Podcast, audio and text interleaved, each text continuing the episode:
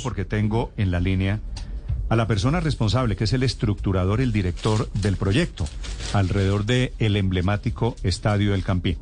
Don Edgar Cardona, doctor Cardona, buenos días. Muy buenos días para ustedes, cordial salud. Doctor Cardona, primero que todo, ¿quiénes son los privados que están metidos aquí? ¿Quiénes hacen la propuesta sobre el Campín?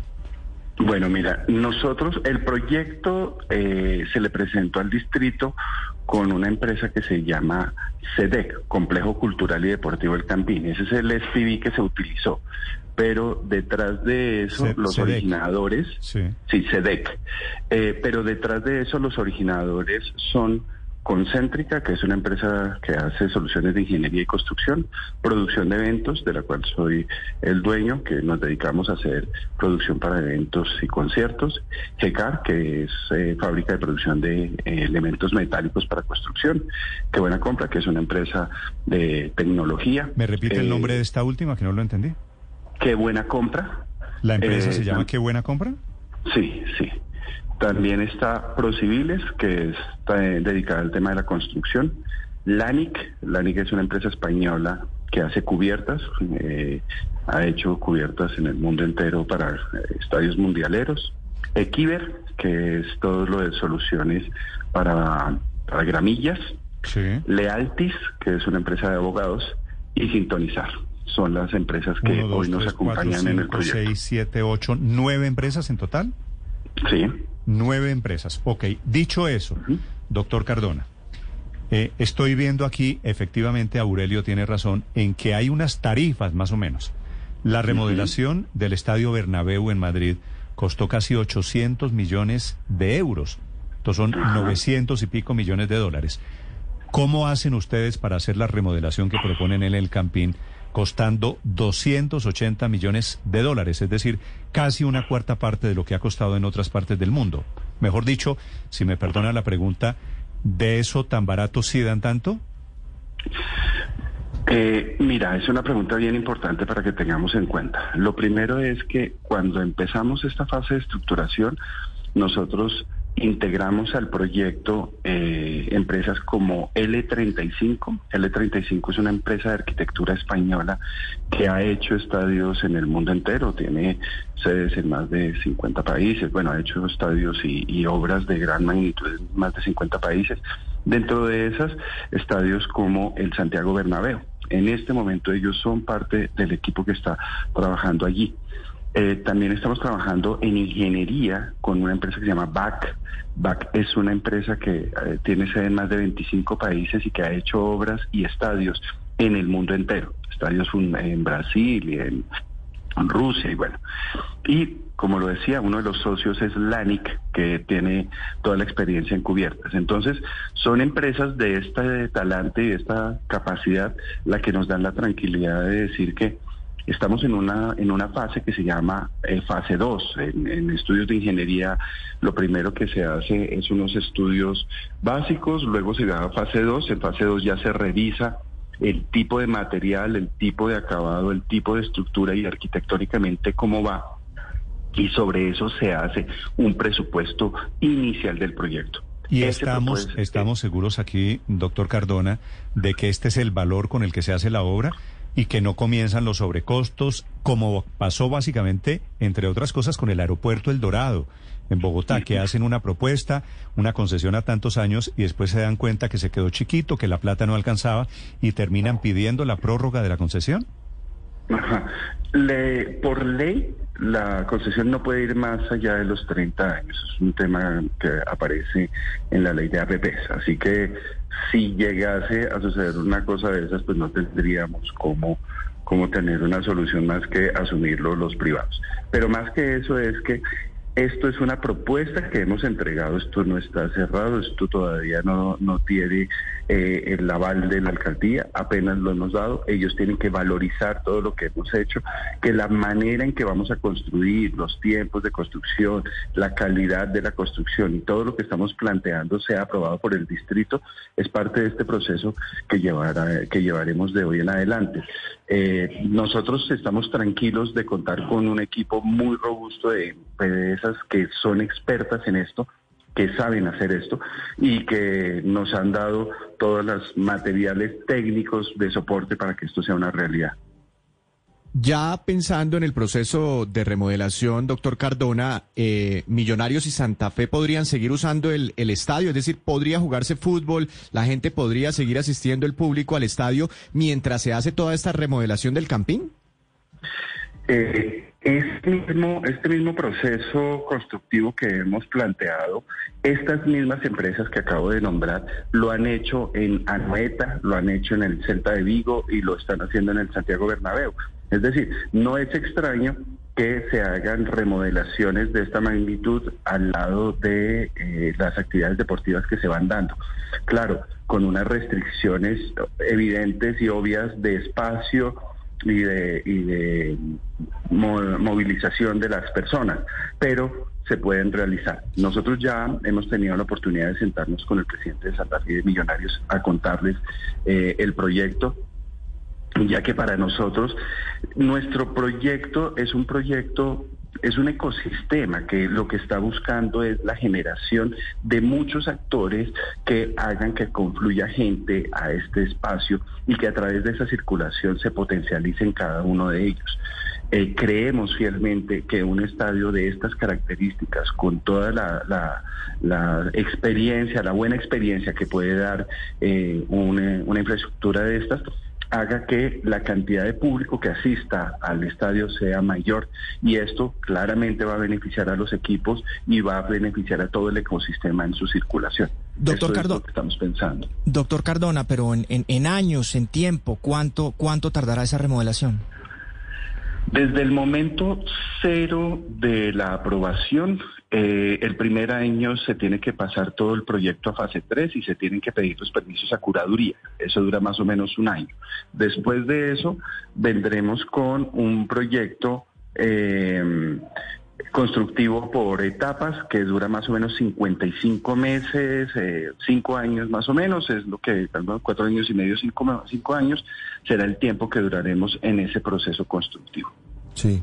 Señor Cardona, pero esto tiene otros elementos adicionales al campín y seguramente ya vamos a hablar de eso, pero hablando del estadio, ¿cómo sería la transformación del estadio? ¿Cómo es el paso a paso de cerrar las tribunas, de quitar la pista atlética, de ponerle techo al campín? Eh, ¿Cuánto tiempo tardaría y en dónde jugarían los equipos? Porque mientras se hace esa cirugía seguramente van a tener que cerrar el estadio. Eh, no, definitivamente el estadio no lo cerramos. Lo que hacemos es que el estadio hoy es un estadio con capacidad de 35 mil personas que no cumple ninguna norma técnica, ni, en SR10, ni en ETC, ni nada. Nosotros cogeríamos el estadio eh, y lo primero que haríamos es intervenir el el área oriental. Esa área oriental se hace la demolición total y luego se viene y se reconstruye esa misma área.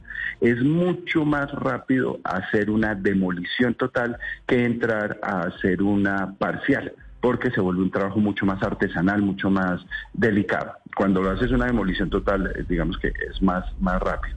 Entonces haremos la demolición de Oriental, haremos la reconstrucción del área oriental y dejaríamos esa gradería con una capacidad de 14.400 personas aproximadamente, ya con los palcos, ya con los baños, ya con todo funcionando el distrito tiene que ir, verificar que se construyó, que está adecuado, que cumple todas las normas, que se cumple con todo, e inmediatamente nos aprueban esa, esa gradería y ya podemos ingresar a nuestra segunda etapa, que es sur y norte haríamos la demolición de sur y norte, tendríamos que hacer una, una acomodación sobre los temas de los tanques de agua que existen hoy en la gramilla para poder que siga funcionando la gramilla y eh, levantaríamos las nuevas graderías sur y norte con una capacidad de 8.200 la de sur y 8.600 la de norte. Es importante que tengamos en cuenta que esa transformación hace que esas graderías queden mucho más cerca a la cancha de fútbol.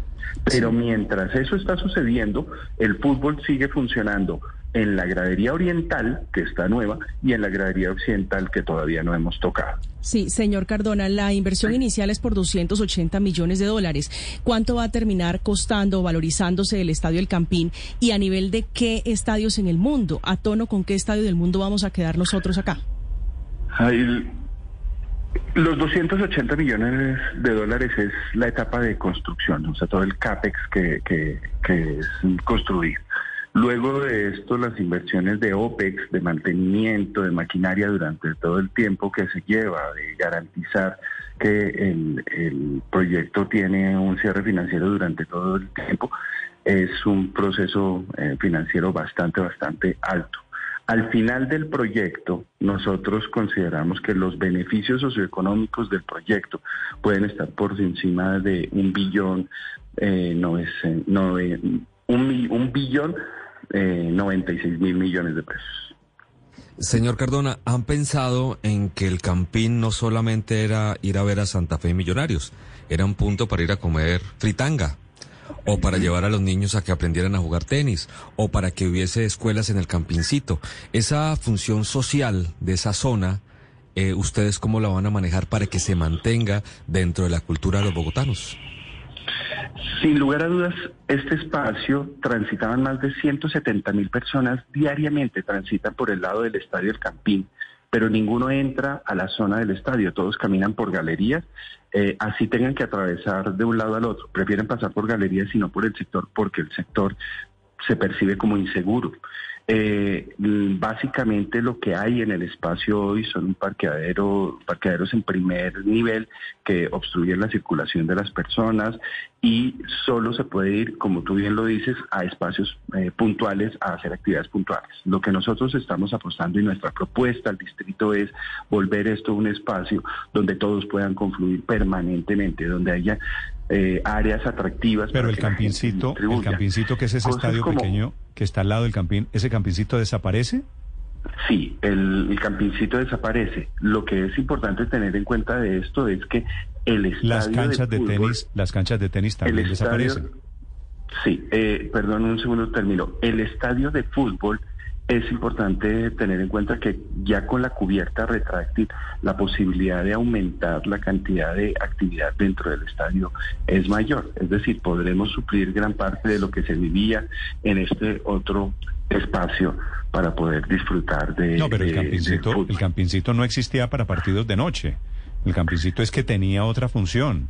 Allí iban equipos aficionados, iban equipos chiquitos, iba otra clase de fútbol? La programación que tiene el Campincito hoy es de la Liga Distrital y eh, torneos oficiales, si, la información que tenemos no es cerrada, es algo así como 16 partidos que se juegan en un torneo. El resto son actividades que se han contratado, que podrían estar claramente en nuestros espacio. ¿Qué más, ¿Qué más desaparece, señor Cardona? El Campincito, las canchas de tenis, ¿qué más?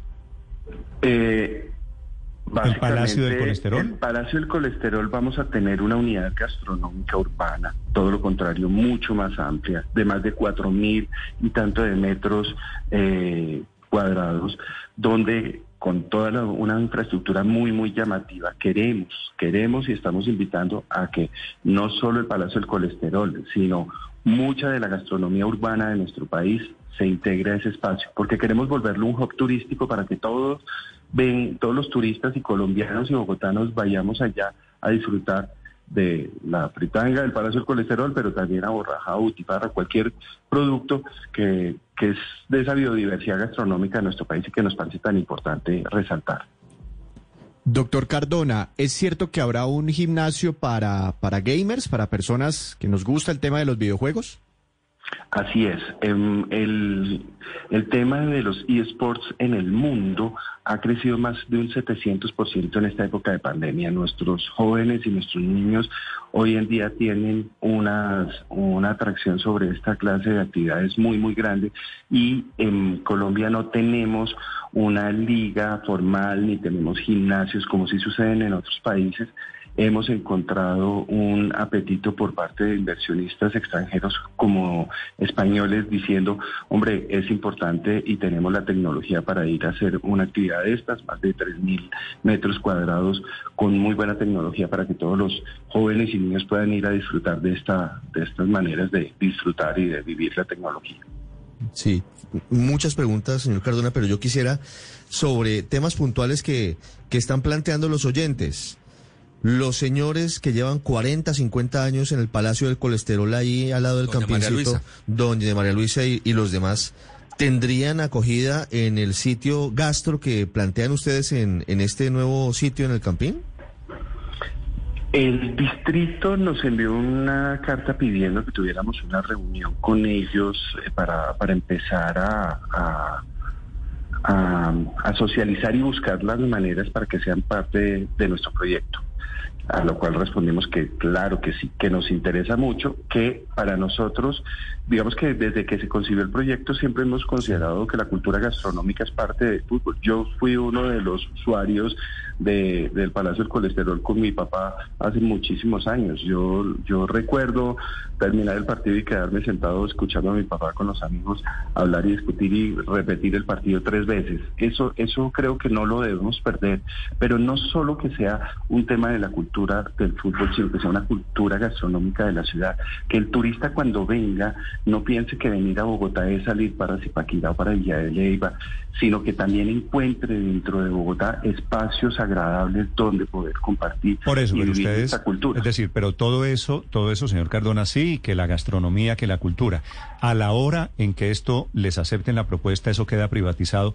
¿Cuánto le cobran ustedes a un privado por poner un puestico de comida allí, en la zona? Es bien importante que tengamos en cuenta una cosa y es que como es una asociación público-privada, estos no son los dineros y los precios que el privado quiera poner y punto. Son unos dineros que son concertados con el distrito y tendrán que Lo ser mismo dijeron los señores de del mercado. aeropuerto y le cobran a los de los restaurantes unas fortunas gigantescas cada mes por alquiler de un espacio público allí en el aeropuerto. Bueno, no, la verdad no con- desconozco totalmente eh, ese proyecto. Nosotros, el proyecto que tenemos Es y el modelo cuando lo que iban a hacer los señores del aeropuerto, los un- entrevisté y tuve la misma entrevista con los señores del aeropuerto. ¿Hoy sabe cuánto pagan por un metro cuadrado en el aeropuerto? No, no lo sé. Bueno, decenas de millones de pesos, si no le exagero, decenas de millones de pesos por un metro cuadrado. Creo que están cobrando, bueno, no quiero dar una cifra, pero, pero es mucha plata. Entonces digo, a la pregunta de Ospina, de que quienes están en el Palacio de Colesterol puedan terminar allí, la verdad me parece que es altamente improbable que en manos de privados esa gente tenga algún futuro. Pues la verdad es que nosotros seguimos pensando en que esto es posible desde que el ecosistema funcione, es decir, desde que las personas puedan venir a disfrutar. Esto no se trata de que nosotros cobremos más o cobremos menos, se trata de que más circulación va a hacer que su negocio sea rentable. Yo pienso que una de las cosas que es importante tener en cuenta es que para poder que estas infraestructuras funcionen, necesitamos ser lo suficientemente atractivos para, el- para las personas, para poder que eh, haya, haya dinero fluyendo en, cada uno de los espacios. Y no estoy hablando eh, que sean los privados o, los, los originadores los que llevan el dinero, porque como eh, escuchaba hace un momento algún comentario, ¿cuánto van a valer las boletas de los partidos y los clásicos? Pues nosotros el arriendo se lo hacemos es a los equipos de fútbol y en principio parte del compromiso es mantener los precios que hoy Ah, tienen es por el distrito. Ya si el equipo, por la infraestructura o por cualquier eh, determinación de cada uno de ellos eh, tiene algunos costos, pues son inherentes a su negocio. Yo pienso que esto se trata de tener un espacio donde si logramos que ese ecosistema funcione, que todas las áreas estén allí y atraigan a las personas, harán que el- el- la misma rentabilidad del proyecto eh, va a marcar los precios de mercado que existan, ¿no? Vale, muy bien. Doctor Cardona, gracias por estos minutos. Con mucho gusto. El director del proyecto, la AP Público-Privada, para reconstruir el Campín y sus alrededores. Gracias, Edgar Cardona.